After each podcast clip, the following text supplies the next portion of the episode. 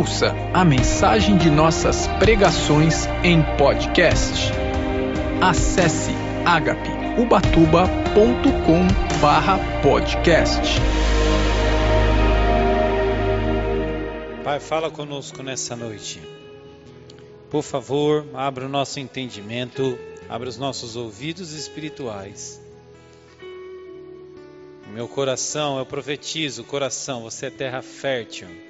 Você recebe a semente e produz a 100 por um nessa noite. Em nome de Jesus. Amém. Aleluia. Pode se sentar, meu irmão. Glória a Deus.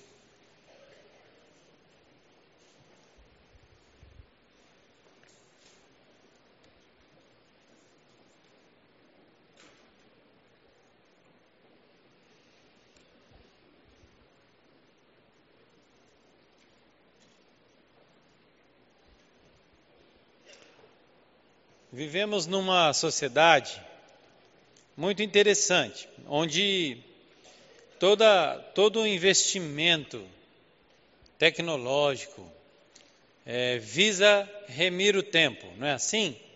A gente então, diferente do passado, os nossos carros são mais velozes do que antigamente, é, os meios de comunicação agilizam a conversa entre as pessoas Antigamente a gente mandava uma carta, tinha que chegar lá, a pessoa lia, mandava de volta.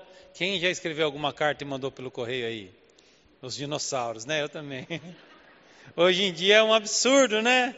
Numa mensagem de WhatsApp a gente alcança uma pessoa lá do outro lado do planeta e praticamente de forma instantânea ela já nos responde. E então o homem investe em remir o tempo para que ele possa ter mais tempo. Mas é engraçado que no final do dia nos falta tempo. Não é assim? E no final do dia nos falta tempo. Ai, não deu tempo de fazer aquilo, hoje o dia foi corrido, e parece que os dias são mais curtos do que antigamente até. A palavra se cumprindo, porque a palavra fala que nos últimos dias o tempo seria abreviado mesmo, não é verdade?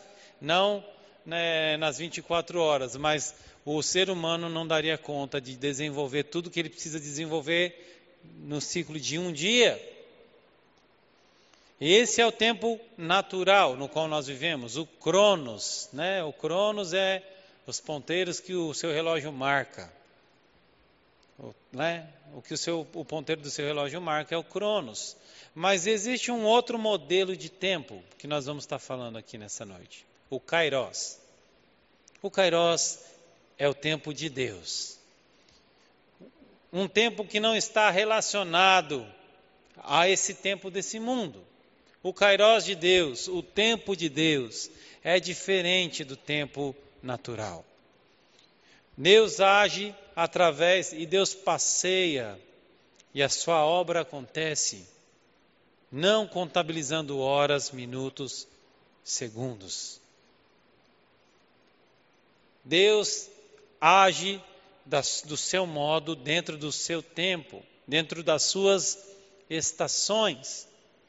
E é sobre isso que nós vamos estar falando aqui nessa noite, sobre o Kairos de Deus na vida do ser humano. E a gente tem que entender que a gente vive de tempos em tempo na mão de Deus. A gente vive estações, assim como existe o outono, o inverno, verão, primavera, e cada estação tem as suas características próprias. Nós, ao longo da nossa jornada no Cronos, passeamos pelos cairós de Deus. Deus vai agindo e tecendo a história da nossa vida no tempo dele, trazendo novos tempos, novas estações na nossa vida. E às vezes a gente gasta tempo desnecessário, a gente gasta cronos desnecessários, porque a gente não discerne o kairós de Deus. Está me entendendo? A gente, às vezes, está tentando agir com o nosso braço, dentro do tempo do ser humano, sendo que Deus está querendo nos mostrar o tempo dele na nossa vida. E existe um livro da Bíblia muito interessante que é Eclesiastes, no qual Salomão vai nos trazer uma narrativa sobre a questão do tempo. Vamos ver primeiramente em Eclesiastes capítulo 8, versículo 6. Eclesiastes capítulo 8, versículo 6. E a palavra vai nos falar a respeito desse Kairós.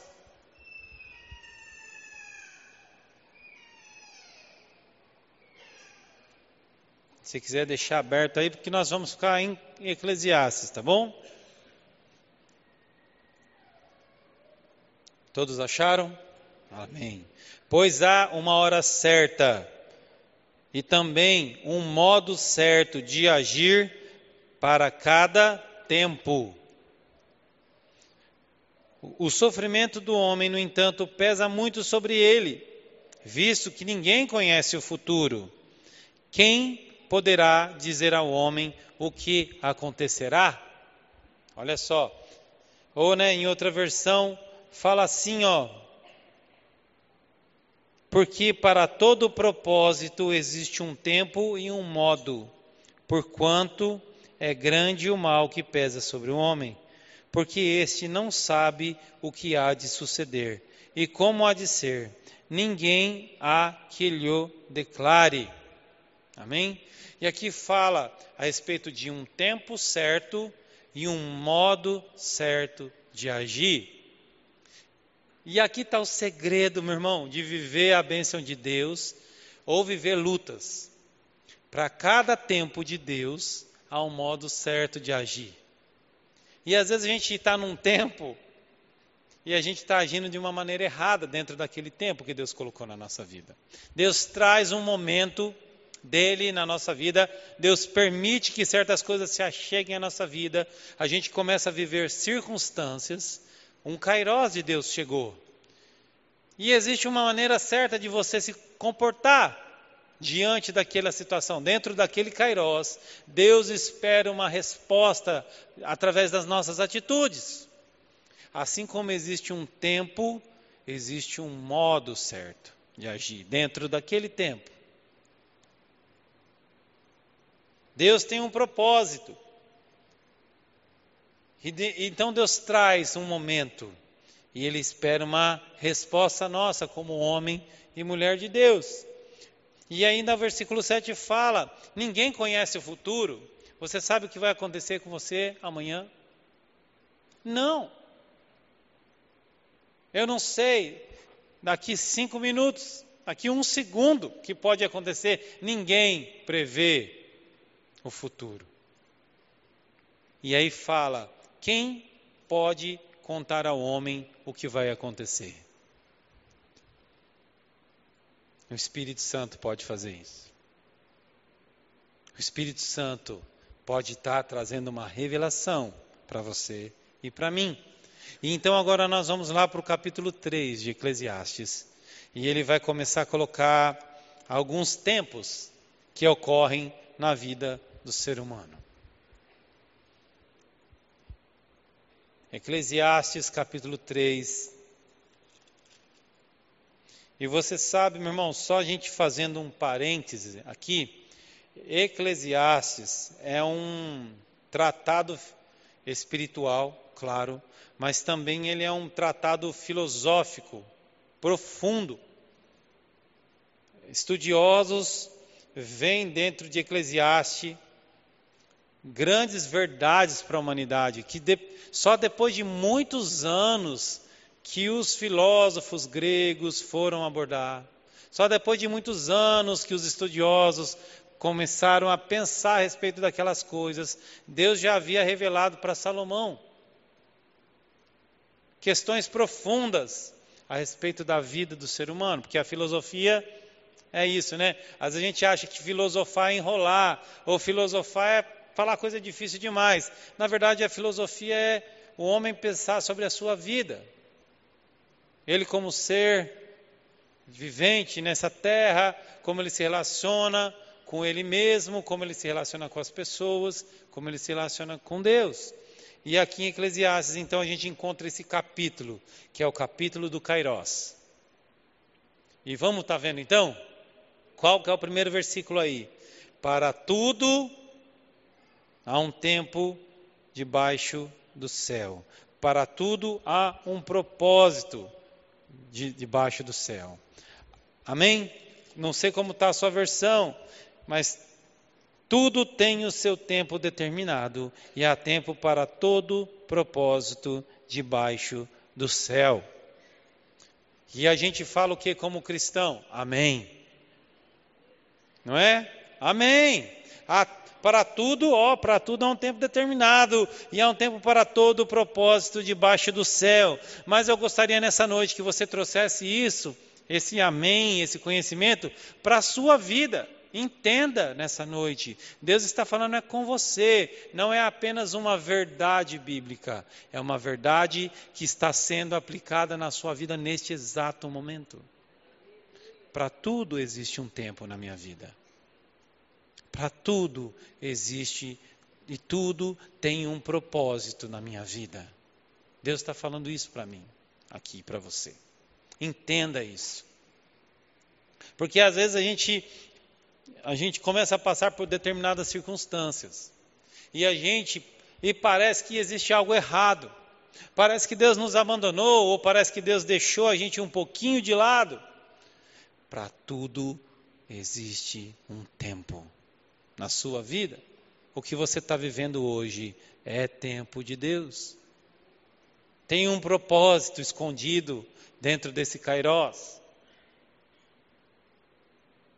Tenha uma verdade de Deus. Deus está querendo trazer algo para a sua vida. Deus está querendo ensinar alguma coisa para você. Deus está querendo te forjar de alguma forma. Para tudo há um tempo. Vamos declarar essa palavra aqui nessa noite. Tudo tem o seu tempo determinado. Diga assim: tudo tem o seu tempo determinado e há tempo para todo é, propósito debaixo do céu. Há tempo para todo propósito debaixo do céu. Amém. E então Salomão começa a falar quais são os tempos de Deus. Versículo 2. Há tempo de nascer e há tempo de morrer, tempo de plantar e tempo de colher ou de arrancar aquilo que se plantou. Essa é uma verdade que impera sobre a vida dos homens. Meu irmão, existe tempo de nascer e existe tempo de morrer. Existe tempo de plantio e existe tempo de colheita. O dom da vida, um tempo de nascer, o dom da vida está em Deus, Deus que gera a vida. Amém? Mas a magia que falam no mundo é o que? Ah, não, aí a gente vai ver aquela a magia do Walt Disney, que então vem um, um, um mago ou alguém que tem um superpoder e cria alguma coisa. Não é assim que a gente vê lá? Então ele cria alguma coisa e aquela coisa passa a ter vida. Como se fosse algo banal. Mas, meu irmão, o poder de Deus de criar a vida é algo sobrenatural. Que o ser humano tenta encontrar a resposta até hoje e não consegue. E aqui está falando que Deus tem um tempo de nascimento na vida do, do ser humano. E não só o nascimento físico, um dia você nasceu, por isso você está aqui, amém? Mas não só da nossa vida física, mas Deus tem tempos de, de coisas sendo iniciadas na nossa vida. Existe o tempo que as coisas precisam nascer. E assim como um bebê que é gerado na barriga da mamãe, e depois de um tempo não chega a hora de nascer, tem que nascer. E se não nasce? Começa a dar problema, não é assim? Então tem que ter uma intervenção né, é, médica, por que não? Porque tem que nascer. E às vezes Deus olha para a minha vida e para a sua vida, meu irmão, e está falando, né, e aí, é hora de nascer, vamos, é hora de nascer. E a gente quer ficar na barriga. Chegou o tempo do nascimento. Chegou a hora de você sair, chegou a hora de você iniciar, chegou a hora de você pôr o pé no Jordão, de você tomar uma iniciativa. E a pessoa não quer nascer.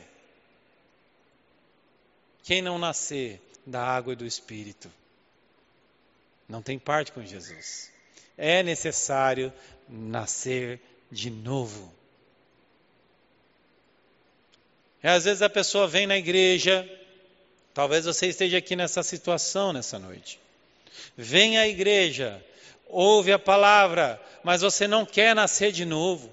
Talvez você olhe só para os impedimentos, talvez você olhe só para as dificuldades. Você acha que, não, mas eu vou aderir a uma religião. Meu irmão, Deus te traz aqui nessa noite para te dizer: é tempo de você nascer de novo.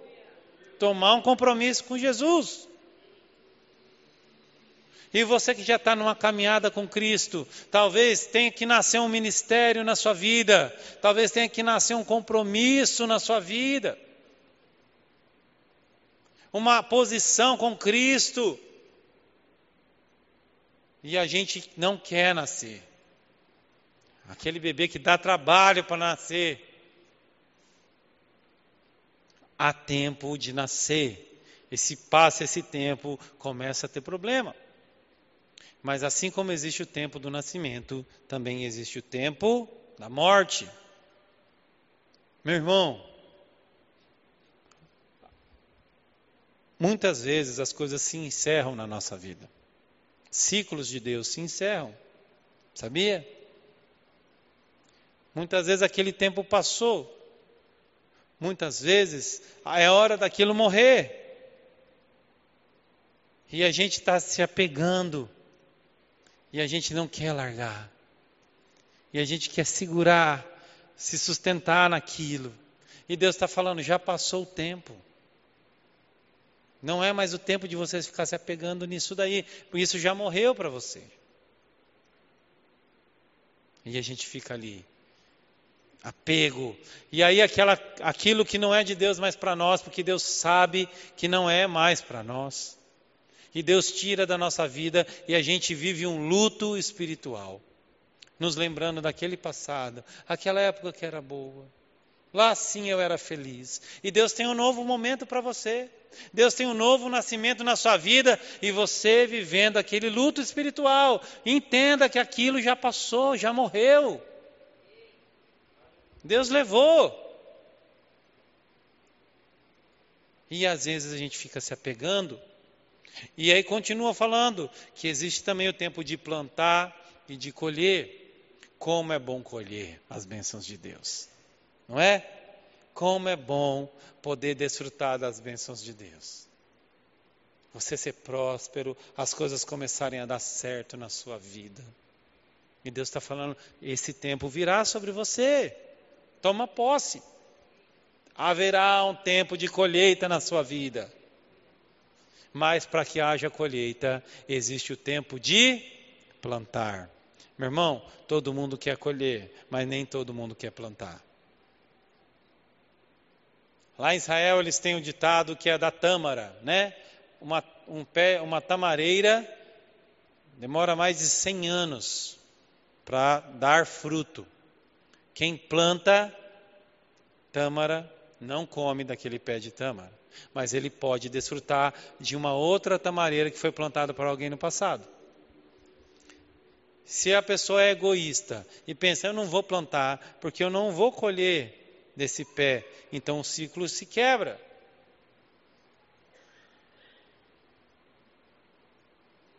Você planta, o Kairos de Deus anda, então vem a colheita. É tempo também da gente plantar as coisas na nossa vida. Senão a gente não colhe. E a gente está na, a gente tá na geração, está na geração fast food, que é tudo na hora, não é assim? E você vê na tá recheada de pessoas, tá recheada dos coaches aí que vão te ensinar em um ano você vai ficar milionário, não é assim? Ah, então é rápido, é o iFood, a gente liga e já tem que chegar na porta. Se demora muito, a gente já cancela o pedido. E a gente vai sempre, quando a gente vai comprar alguma coisa na internet, a gente procura aquele que entrega mais rápido. Não é assim? E porque a gente quer agilidade, a gente quer agilidade. Meu irmão, se lembre que no mundo espiritual você tem que plantar para depois colher. A palavra de Deus está falando aqui. É tempo da igreja entender que talvez você esteja agora cavando para plantar. Talvez você... E quando você planta, meu irmão, você não vê o resultado. Imagine um terreno que onde você vai plantar é um terreno que só tem a terra. E você vai plantar ali. E você termina o dia, parece que você não fez nada. Porque está o terreno do mesmo jeito. A semente está enterrada. Parece que não aconteceu nada. Você fala, rapaz, mas trabalhei o dia inteiro debaixo desse sol. Eu olho aqui, parece que não fez, não, nada aconteceu. Mas o tempo vai passando. O Kairos de Deus vai andando e começa a germinar os primeiros frutos. E então, tudo que você plantou começa a crescer, fica verde, cresce. E aí então as pessoas passam e vê a sua plantação já na hora de colher e vão olhar e vão falar: "Ah, essa pessoa tem sorte, ó". A palavra de Deus fala isso. Ah, esse daí é sortudo, ó comprou um terreno, já tinha, tinha tudo nascido aí. A pessoa não sabe que você plantou para colher. Você regou, você esteve acompanhando o crescimento, então chegou o dia da sua colheita, glória a Deus. Deus vai fazer prosperar cem por um, mas saiba, igreja, existe o tempo de plantar e existe o tempo de colher. Que momento você está vivendo hoje? Você está plantando ou você está colhendo? Pensa nisso. É filosófico, né? É para a gente ficar refletindo. E, aí o versículo continua. A, a palavra de Deus continua no versículo 3, perdão. Tempo de matar, tempo de curar, tempo de derrubar e tempo de construir. Tremendo. Tempo de matar Lembre que nossa, nossa luta não é contra a carne ou sangue. Amém? Nossa luta não é contra a carne ou sangue. E eu creio que sempre é tempo de nós matarmos o velho homem. De tempos em tempos, de Kairós em Kairós de Deus, eu me esbarro, chego numa hora que eu falo, não, volto, é o tempo de eu matar o velho homem de novo. O velho homem quer se levantar o velho homem querendo dominar a minha conduta. Coisas que o Espírito Santo já trabalhou em mim, já lapidou naquele diamante bruto, para que começasse a ter um brilhozinho. E aí o velho homem que se levanta de novo. Aí eu vejo realmente, Deus, há tempo de matar. Eu vou ter que matar esse velho homem de novo. Vou ter que dar um jeito de resolver esse problema, porque é uma conduta que Deus não se agrada. E a gente vai e mata o velho homem. Mata o pecado. Mata a conduta errada, meu irmão. Porque de tempos em tempos há tempo de matar, mas também há tempo de curar. Quantas pessoas carregam feridas na alma e não deixam Deus curar aquelas feridas? E ficam curtindo aquele sofrimento. No início, até a pessoa gosta daquele sentimento, porque ela começa a se achar é, coitada. Ai, coitado de mim. Mas se você deixa que isso fique no seu coração, você pode entrar num quadro depressivo, você pode entrar num, numa situação muito difícil de reverter, meu irmão. Meu irmão, se você tem feridas na alma, se você está passando por dificuldades, e você, talvez a sua jornada de vida, você acumulou um monte de machucado, às vezes até dentro da igreja. Existe o tempo de Deus curar essas feridas. E você tem que entender isso. Não, é tempo de eu me curar disso daí. Eu não posso ficar vivendo isso mais. Eu tenho que ser curado. Tempo de cura. Deus tem um tempo de cura para a sua vida, toma posse. Na alma, no físico. Deus tem um momento que a sua cura vai chegar. A palavra de Deus está falando, existe um tempo para isso acontecer. E às vezes a gente ora por cura e às vezes não acontece. Quem já orou por cura e não foi curado na hora? Eu já aconteceu. Porque existe um tempo. Enquanto e enquanto isso, Deus está trabalhando. Enquanto não acontece, Deus está agindo do mesmo jeito. Você não está desamparado. Há um tempo para todas as coisas debaixo do céu. E ainda fala aqui que não é só isso, tempo de curar, de matar e de curar, mas também tempo de derrubar e tempo de construir. Meu irmão, derrubar e construir. Às vezes, a gente chega em situações da nossa vida que você tem que derrubar e começar do zero. Porque senão você vai construir em cima de um alicerce duvidoso. Quem trabalha com obra sabe isso. Você vai lá fazer um orçamento e tem uma situação que já existe no local, um serviço antigo que foi começado. E às vezes o profissional avalia e fala: olha, a gente vai ter que derrubar e começar do zero. Hum. Por quê? Porque eu não posso construir em cima desse alicerce aí. Porque eu não, que eu não sei o que está aí. E então ele condena, né? A gente fala, ah, ele condenou, vão começar do zero. Quem trabalha com obra sabe disso. E na nossa vida, na nossa jornada de vida também. Às vezes a gente constrói uns alicerces meio esquisitos na nossa vida, meu irmão. A gente permite que coisas estejam construídas na nossa vida. Às vezes até você ainda está trazendo lá da sua vida antes de Jesus. Arrastando uma situação. Chega um tempo que você tem que botar no chão tudo aquilo. É onde as máscaras caem. É o tempo onde a gente tem que reconhecer o nosso erro e ir lá no chassi, meu irmão. A reforma começa pelo chassi. Vão começar do zero. Porque se você quer construir a sua casa sobre areia, aí vem a tempestade e derruba tudo. Existe um tempo na vida do crente que ele começa do zero, que ele derruba tudo, bota tudo no chão e começa tudo de novo. Talvez alguns aqui já passaram por esse momento. Um recomeço. Olha, tive que começar tudo de novo na minha vida. Glória a Deus. E também vem o tempo do que? De construir.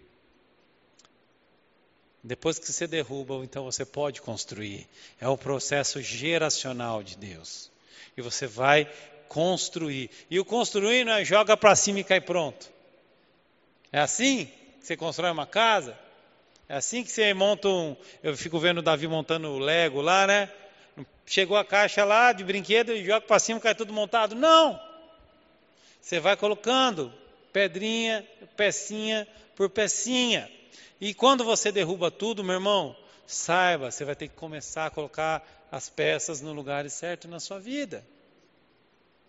Peça por peça, você vai construindo novamente. O Espírito Santo vai te ajudar a construir essa casa sobre a rocha.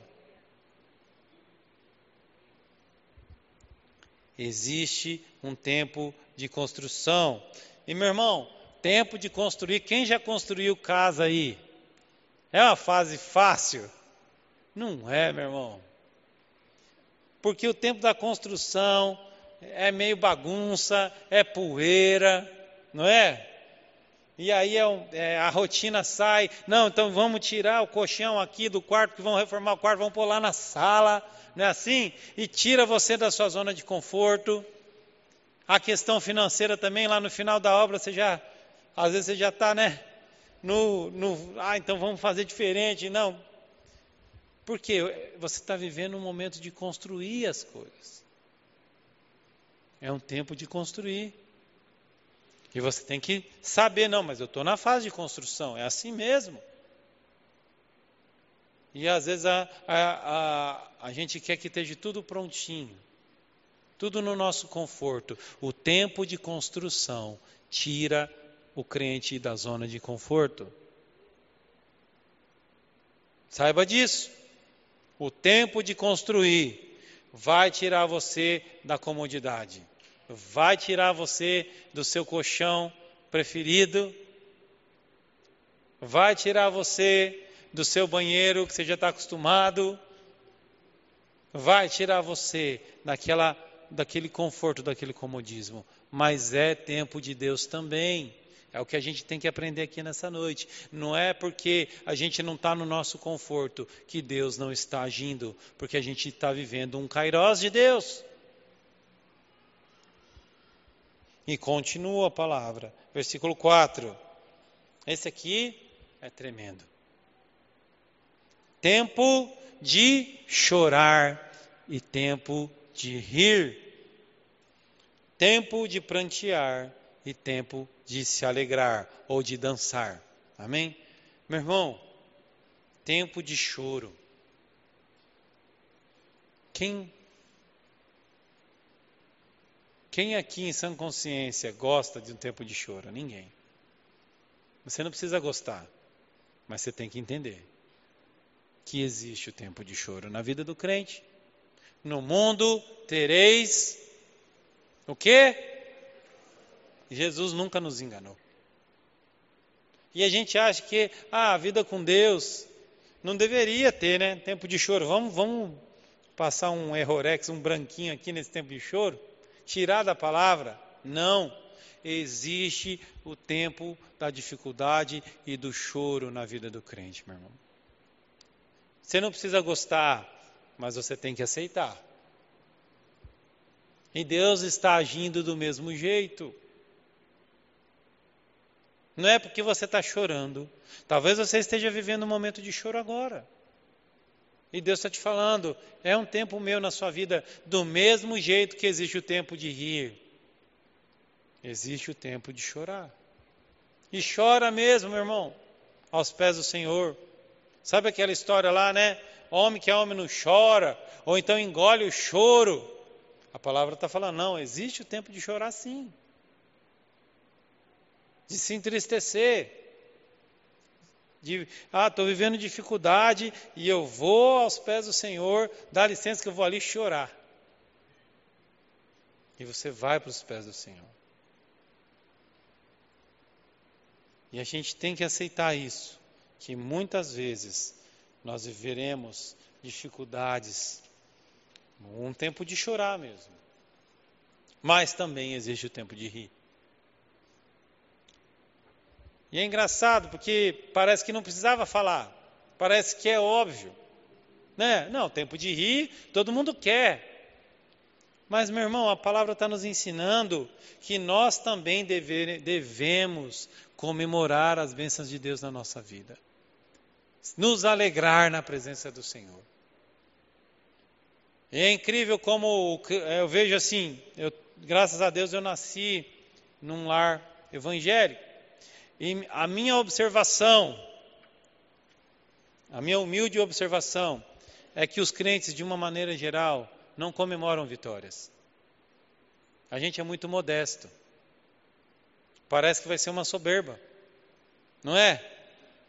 Só que se você vê na Bíblia, quando o povo de Israel ganhava uma batalha, o que eles faziam era festança, compunham canções, dançavam, matavam bois, cabritos e comemorar para que o exército inimigo ouça.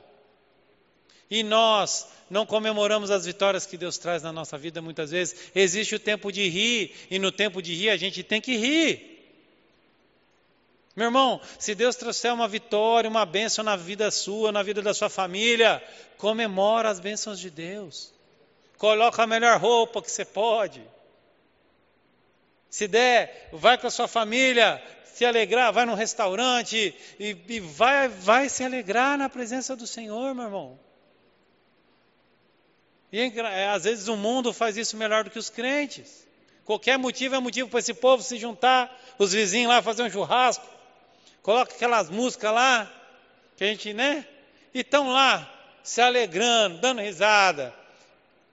Aquela alegria é uma alegria que não é baseada no Senhor e é passageira, mas nós temos alegria no nosso coração verdadeira. E a gente não quer cultivar essa alegria, o tempo do riso, o tempo da vitória, o tempo da prosperidade. Existe um tempo de rir.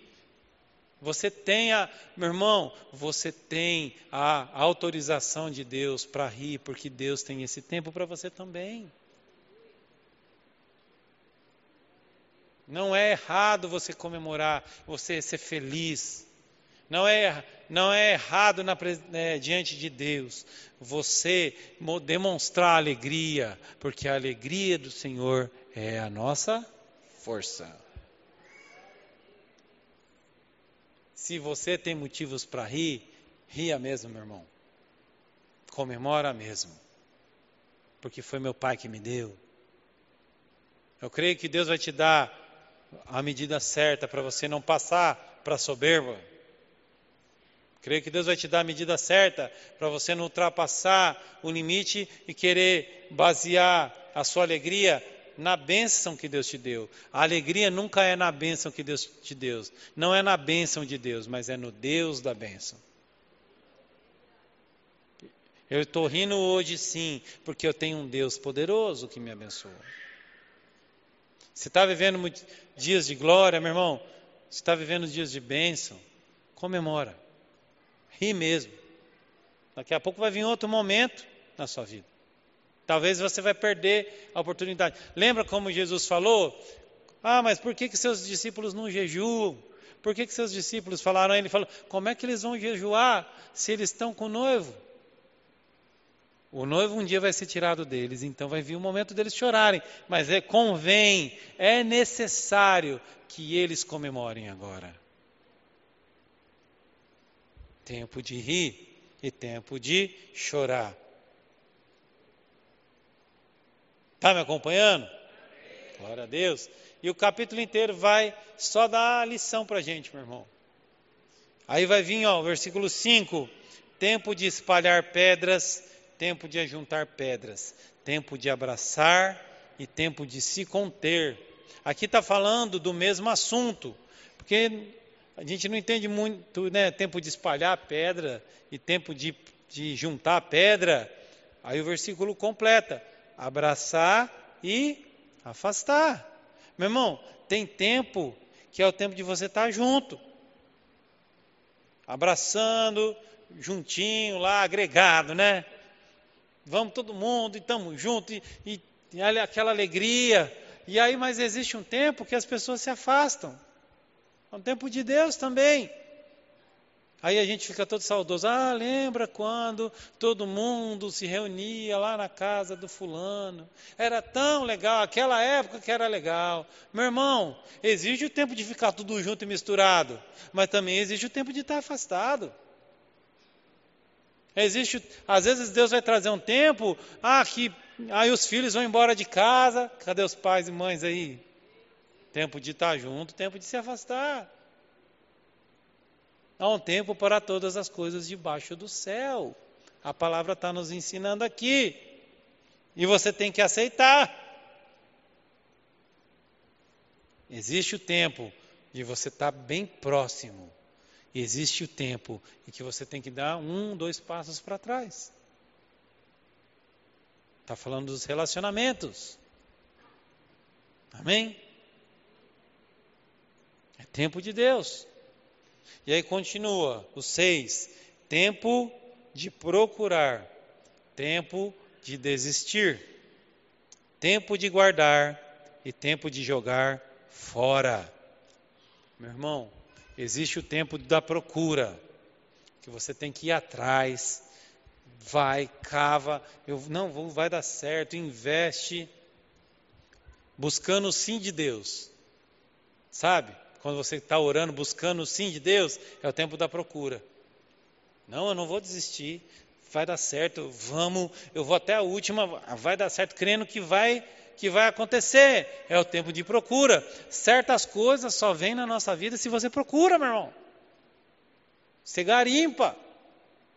Não vai cair no seu colo de mão beijada. Você tem que ir atrás. Você tem que correr. Você tem que buscar.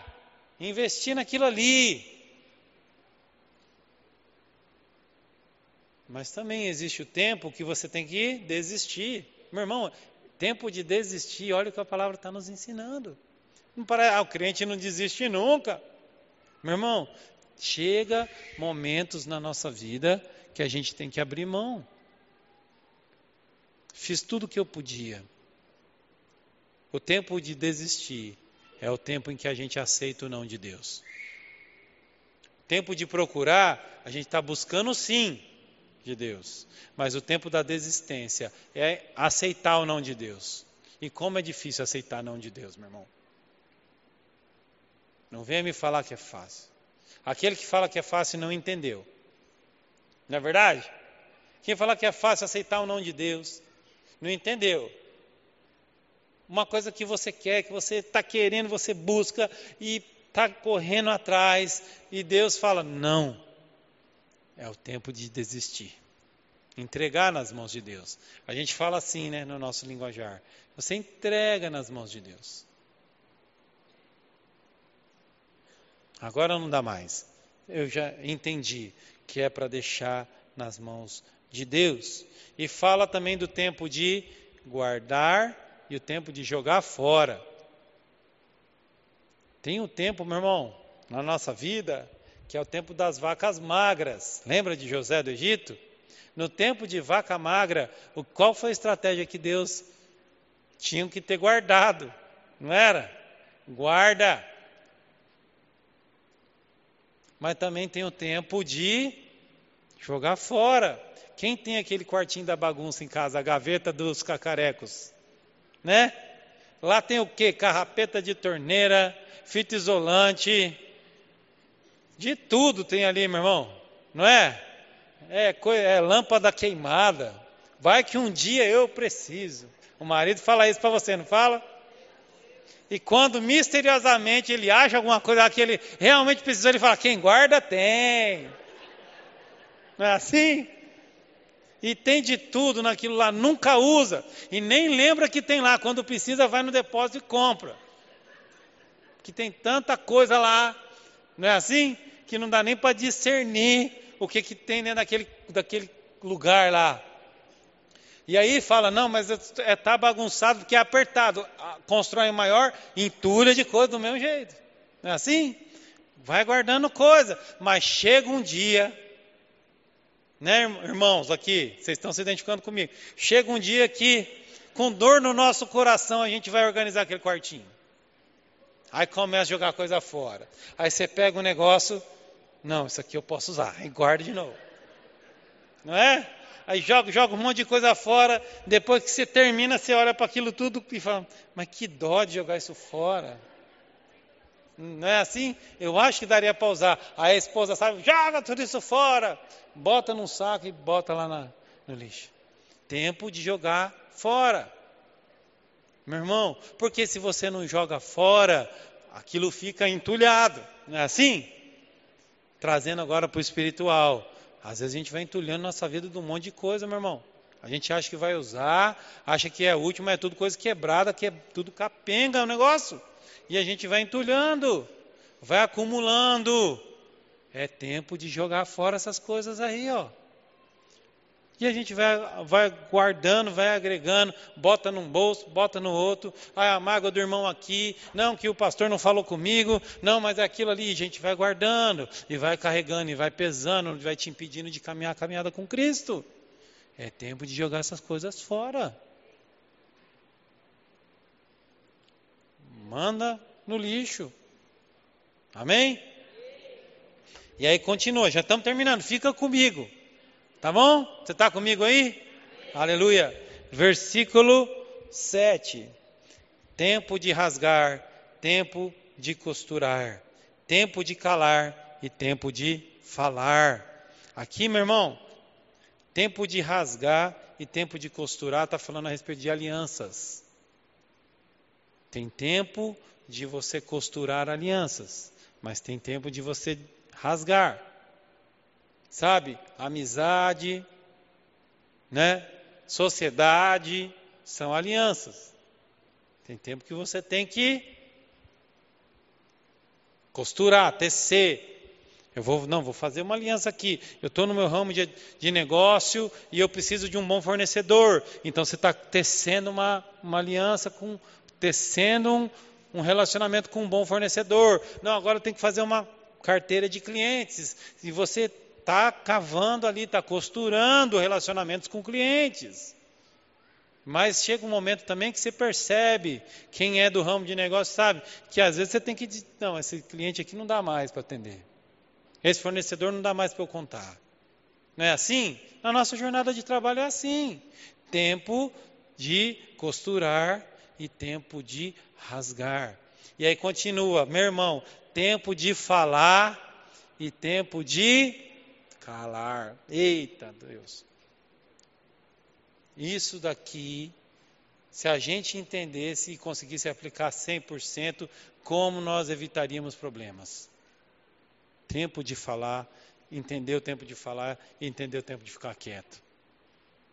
Quem já pecou aí por ter falado uma coisinha a mais? Né? Naquela discussão, a gente vai falando, porque é tempo de falar, Maridos, né, esposas, é tempo de falar, mas chega um tempo que é o tempo de calar. A gente fala. Ali entornou tudo. Podia ter ficado quieto. Só que a palavra lançada, ela não volta, né, vazia. Não dá para pegar e colocar de novo dentro da boca, né? É igual uma flecha que é lançada e ela não retorna. Existe o tempo de falar, meu irmão, e existe o tempo de calar. É fácil também a gente entender que tem o tempo de calar. Às vezes a gente erra, não cala, mas é fácil entender que tem o tempo de ficar quieto. Mas também existe o tempo de falar. E quantas vezes é para falar e a gente fica quieto? Quer um exemplo? Falar de Jesus. Deus dá oportunidade para a gente e a gente não fala. Tempo de falar e a gente ficou quieto, não é? Tem aqueles que são mais tímidos, tem aqueles que são mais quietos, mas entenda que também tem um tempo de que você tem que ser ousado e falar. Às vezes a gente vai lá, né? Resolver um problema, é o tempo de você falar. E a gente fica quieto e aceita tudo. E a gente leva prejuízo para casa porque a gente não falou. A gente ficou quieto. Existe o tempo que você tem que falar assim, meu irmão. Sabe? Que você tem que se expor, que você tem que colocar opinião, colocar, estou falando no natural e também no espiritual. Existe o tempo que você tem que falar de Jesus. Deus preparou aquela oportunidade, fala. E assim como existe o tempo de ficar quieto. Exige tempo de fecha a boca, engole as palavras, respira fundo. E aí o último, versículo 8. Para a gente concluir, gostaria de chamar o ministério de louvor. Tempo de amar, tempo de odiar, tempo de lutar e tempo de paz. Amém? Tempo de amar. É sempre tempo de amar, né? Mas também existe um tempo aqui que fala odiar. Mas esse ódio não é esse ódio humano que, que, você, que você vê aí no mundo. O ódio que está falando aqui não é a ira. O ódio que está falando aqui é você não aceitar aquela situação. Lembra quando a palavra, por exemplo, fala que Bem-aventurados que têm fome e sede de justiça. Às vezes Deus vai colocar fome e sede de justiça na sua vida e você não aceita determinadas situações. Por exemplo, se você assiste um noticiário Você só vê desgraça, não é? E às vezes eu começo a ver, eu, eu começo a ver a nossa, a nossa Ubatuba, quem mora mais tempo aqui, a gente começa a ver situações acontecendo na nossa cidade que não aconteciam antes. Violência, crime. Eu não aceito isso. O Batuba é do Senhor Jesus. E aí eu vejo aquela notícia, vem uma ira no meu coração, uma ira santa.